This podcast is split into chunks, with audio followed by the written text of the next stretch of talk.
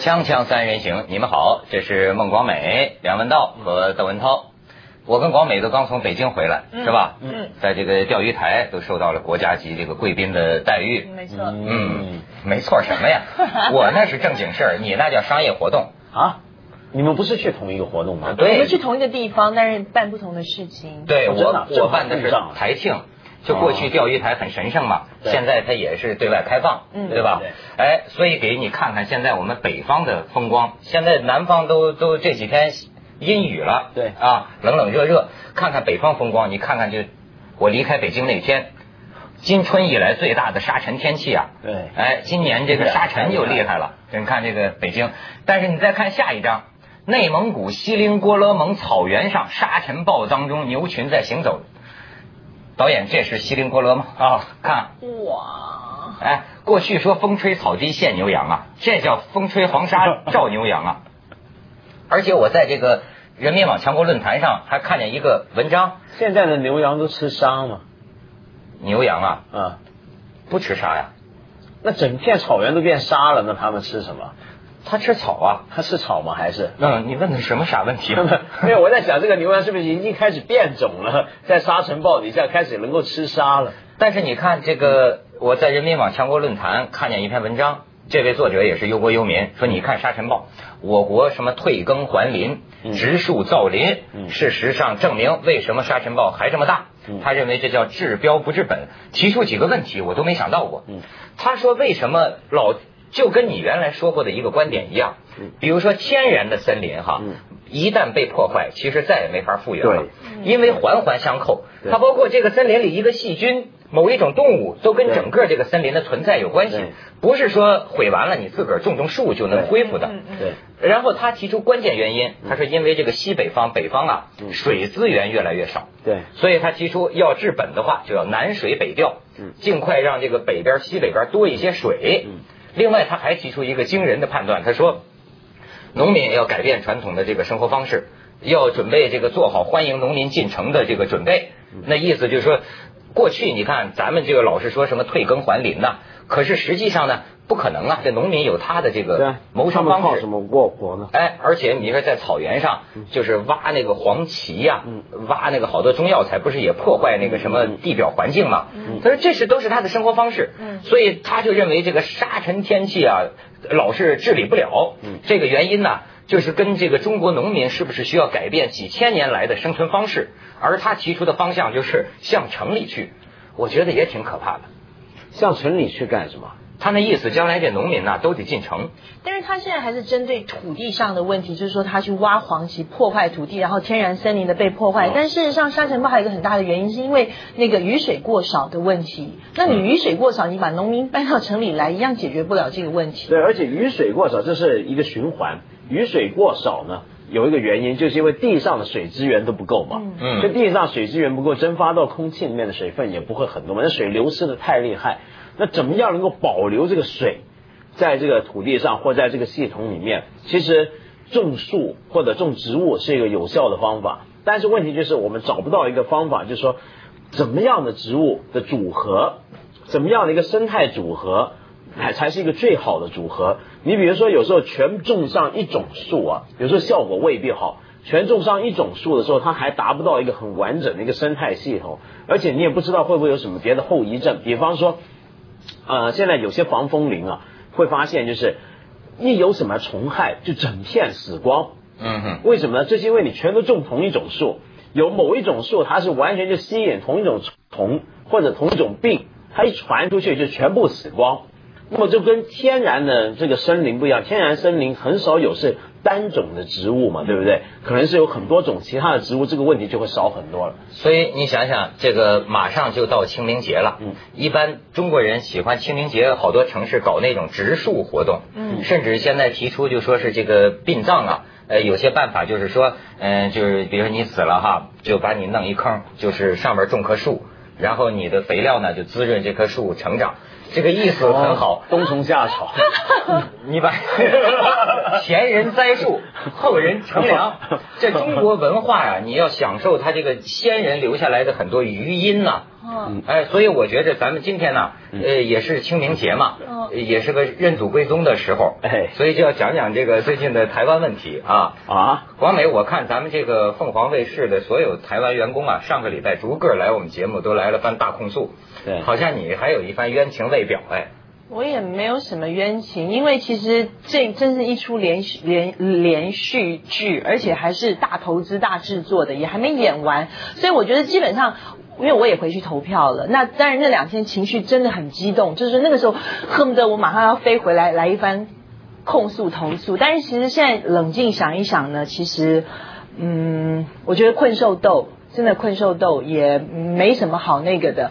对，我我我现在的心态，尤其是我，因为我家里面我我父母亲比我还激动的，所以我必须要有很平静的心态，告诉他们说，其实是接受这个事实。有的时候危机就是转机，我觉得。你怎么把温总理的话说出来啊？真的吗？这是温总理的话，当年危机就是转机。哎，但是现在确实是个连续剧。嗯。呃，有这个网友，咱们观众给我们发来了那个陈水扁的那，可能很多人都见到过弹道那个图，就是那颗子弹。现在国际弹道专家不是到台湾了吗？对对对。说那颗子弹是怎么打的？魔术子弹。你看这漫画，就当时陈水扁和吕秀莲，他们认为一定是处于这种姿态，才可能造成这样的。对，一个人伤了肚子。另一个人伤了膝盖是吧？啊，然后你知道现在说这个台湾呐，都这个流行段子了。嗯，中国人这段子文化真是就无远弗届的。嗯，就是说这个陈水扁要发行用自己的头像做的那个邮票嘛，结果他到这个邮政局去视察，哎，说我这邮票发行的怎么样啊？这局长说发行的很好啊，很多人买啊，说没什么问题吧？那都没什么问题，但就一样啊，就这个邮票啊不好粘。就粘不上去。嗯，陈水扁说：“那有什么不好粘的？拿一张邮票，你就在背面吐点口水，不就粘上去了吗？”那局长说：“对呀，但是大家都把唾沫吐在正面啊。”然后还有的更损了，说那个陈水扁到这个台南乡村某乡村去那个造势嘛，竞选嘛。台南是他老家。对。然后在乡村路上嘛，土路上出了车祸，全车人都死了。然后有个老农民呢，把这些人全给埋了。然后这警察局就是来调查呀，你说埋了，说是不是？说你当时有没有辨认清楚啊？是不是真的全都咽了断了气儿了？那老农说，好像这个只有陈水扁，我埋他的时候，他说我没死，我还活着，我还活着。他说那你为什么埋他呀？他说你知道的了，陈水扁这个人不说实话的。台湾编这个段子。不过这个呃，我发现了，现在最近这一阵子，很多评论员呢，或者是香港一些报纸啊文章上面，都越来越多人去讲那个阴谋论，对不对？就说这个事情到底是不是陈水扁阵营一手自编自导自演，对不对？因为你看这个泛蓝阵营，他们也一直在散布这样的一个想法嘛，就是说这个是一个阴谋论。我就想起来，这阴谋论真是很奇怪。这几天我也在想，什么叫阴谋论？我发现阴谋论这种东西啊，对一些呃很很没知识，譬如说或者是呃很平常的老百姓，或他可能诱惑没那么大，反倒是越有一些想法的人。越聪明的人，而且是要觉得自己很聪明的人，就越容易相信阴谋论。哎，但是你说，虽然陈水扁不承认他是中国人啊，我老觉得他深得中国文化的精髓。就是有一派学者认为，所谓的中华文化，实际上核心是实用主义。嗯，就中国人是，就是说这种人认为是老奸巨猾，这不是我用的词儿啊，就是说他能够。不管黑猫白猫，抓住老鼠就是好猫。嗯，按说这种主义是挺对的哈。可是这种主义要在一个特别大的国家用的时候有问题。你比方说，你像这个陈水扁，包括在台湾很多政客都是这样，就他不认为世界上有什么神圣不可侵犯的东西，所有的比赛规则都是可以拿来玩的，为我所用的。哎。所以有些人就说他深得中国文化这种实用主义，这跟说是你比如说西方人好像信一个上帝，反而他有一些不太实际的地方，比如说他认为法律或者说什么三权分立，那东西是太神圣了，那就至少在他的国民心中哈，有类似于宗教那样的一种敬畏感。不过我觉得这倒也不要太过强化或美化西方人的想法，然后觉得中国人好像就很实用主义，其实西方也一样，美国人不实用主义吗？美国人，就是说他要讲什么正义、讲什么人权的时候，都是在他觉得对他有用的时候，在他没用的时候，或者是原来有些事情是他疮疤的时候，他就绝口不提这些东西。但中国人有一点就跟西方我觉得很不一样，就是特别特别相信阴谋论。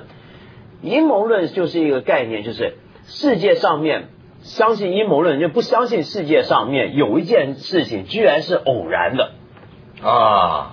他认为所有事情的发生必然有它的道理，必然有它的原因。如果现在我找不到，或者我现在没证据，那只是我还没找到而已。但他必定是有个理由的。所以呢，像陈水扁中枪，你就觉得无论如何，他不可能是一个巧合的事件，他必须有个理由。所以就去找，就去问，这就是阴谋论的一个根本的原则嘛，就相信这世界上面所有事情的发生都必定有它的原因嘛。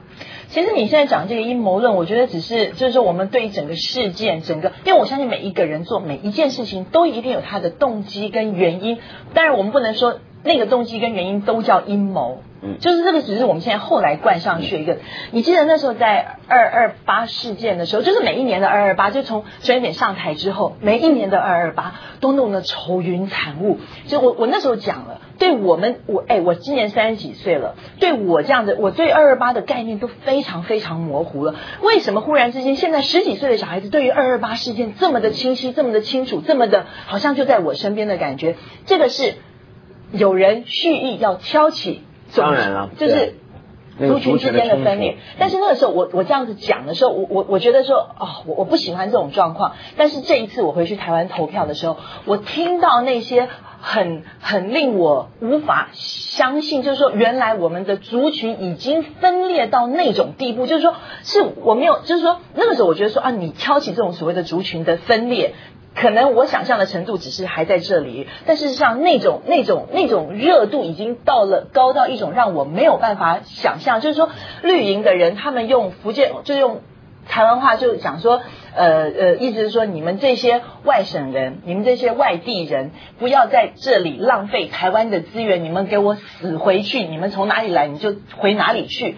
就我会觉得说，哦。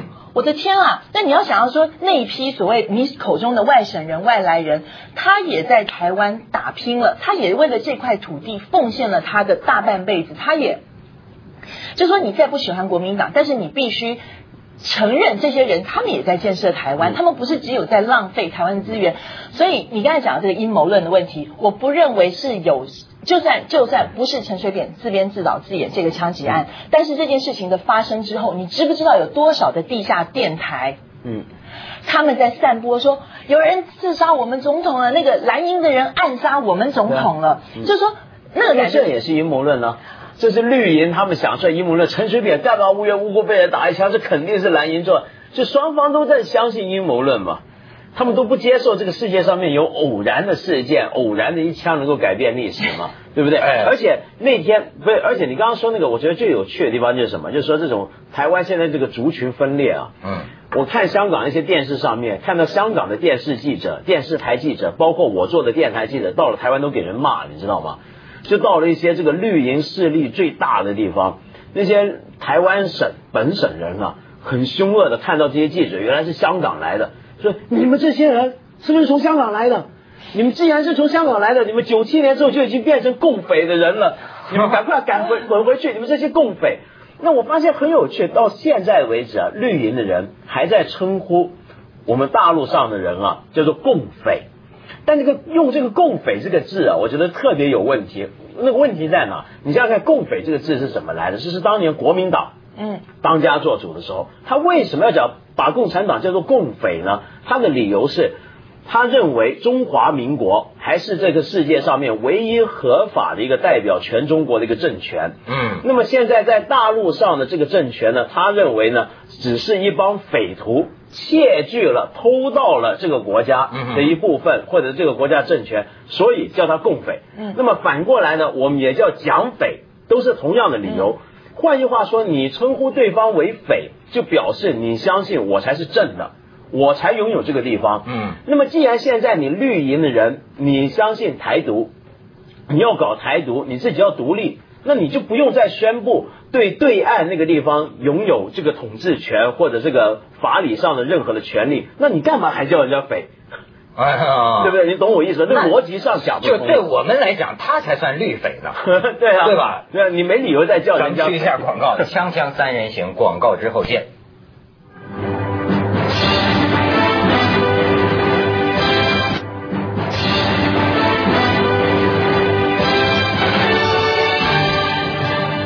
而且这个什么事儿啊，都是连着的。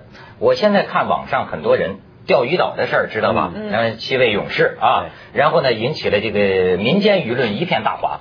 有的人就说咱们国家这个海军怎么懦弱无能啊？但是呢，还有的这个网友以诸葛亮的网名出现，就是诸葛孔明，说你懂什么？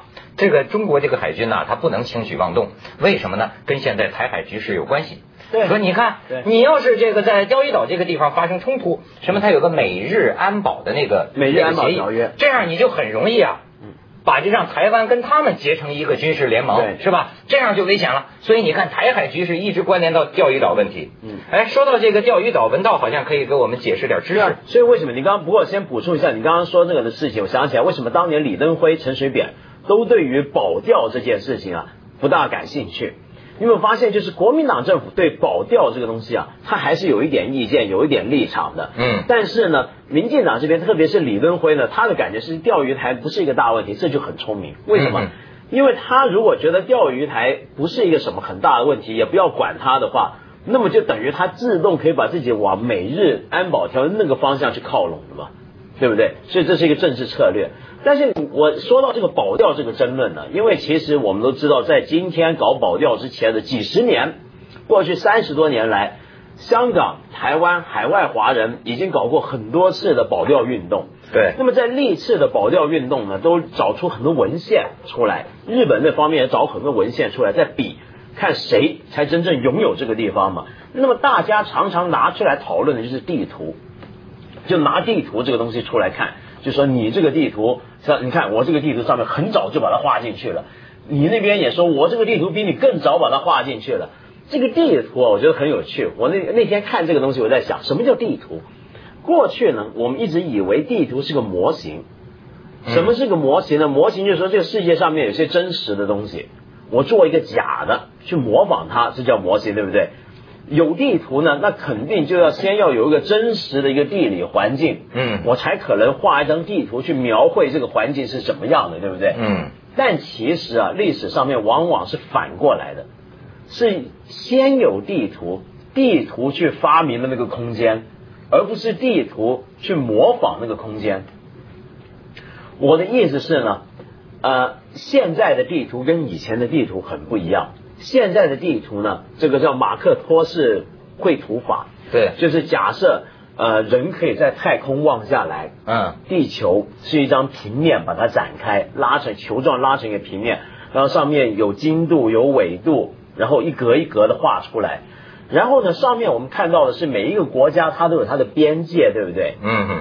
你有没有想过边界这回事啊，是一个事实上不存在的东西嘛？对，对不对？你比如说走到钓鱼台那边，你不会看到有一条边界在，对对对，嗯，这个边界是个人为画上去的东西，嗯，这个人为的概念呢，它其实是一个地图，如果是个平面的东西的话，这个国家的边界就代表这个国家的主权范围，这个主权是个垂直的东西，嗯，插在这个边界上面，嗯哼哼，问题是这种地图啊是很现代的东西。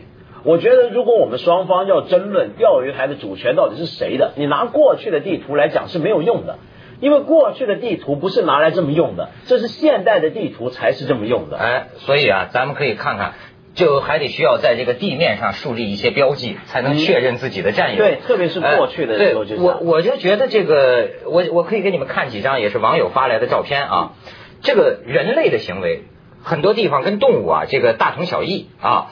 这个你看这个动物啊，这个哎，这导演怎么取相偏了？你看这个，这就是这个日本的，嗯，日日日本人上上岛，对，呃，你再看下一张照片，举行宗教仪式，嗯。啊，呃，你再看这个照片，他日本管这个钓鱼岛叫间阁嘛，嗯，是吧？上面弄了一个神社，哎，你再看下一张。仔细看这个字，日本政府警告你什么不要进入日本领海。嗯，然后再看下一张，哎，钓鱼岛这岛还挺漂亮，你还别说啊。我就是为什么说这个行为很相近呢？嗯，你看这个狗啊，或者很多动物，它到哪儿啊，它撒尿。嗯，它撒尿呢是为了留下这个气味，留下一个痕迹，这是为了宣示自己的主权。很多动物都是走兽都是这样。就这一圈是我的活动范围。你一闻到这个尿圈儿，你就知道，哎，到了人家地界了。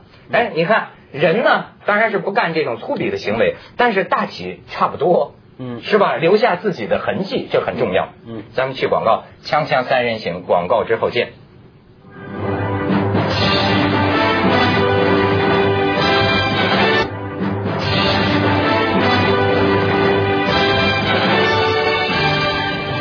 既然是清明节，殡葬是热门话题。最后一点时间呢，我想念一封来信，嗯，来自一个乡镇的来信，说近年来镇里响应号召实行火葬，本来是好事。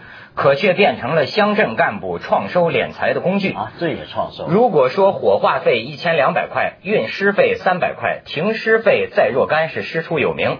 那么死一个人，请道公老念经做一场法事，要向镇里缴税三百大元。你老人家听说过没有？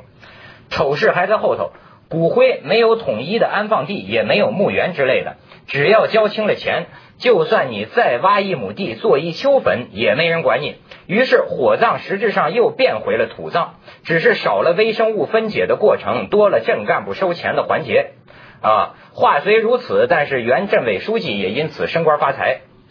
呃，这些不提也罢。如果你是个孝子贤孙，只需交四千大元，就可以省去火化的麻烦，直接土葬，就实际交钱还可以土葬。至于占了多少耕地，砍了多少树，乡镇干部可没闲心管你。不过，如果你胆敢欠费土葬，就算尸体发臭，也会让镇干部带人挖出来，在天底下晒白骨，再把你家中未死的老人抓到镇上私设的监仓关上十天半个月，交清四千块罚款才可以赎身。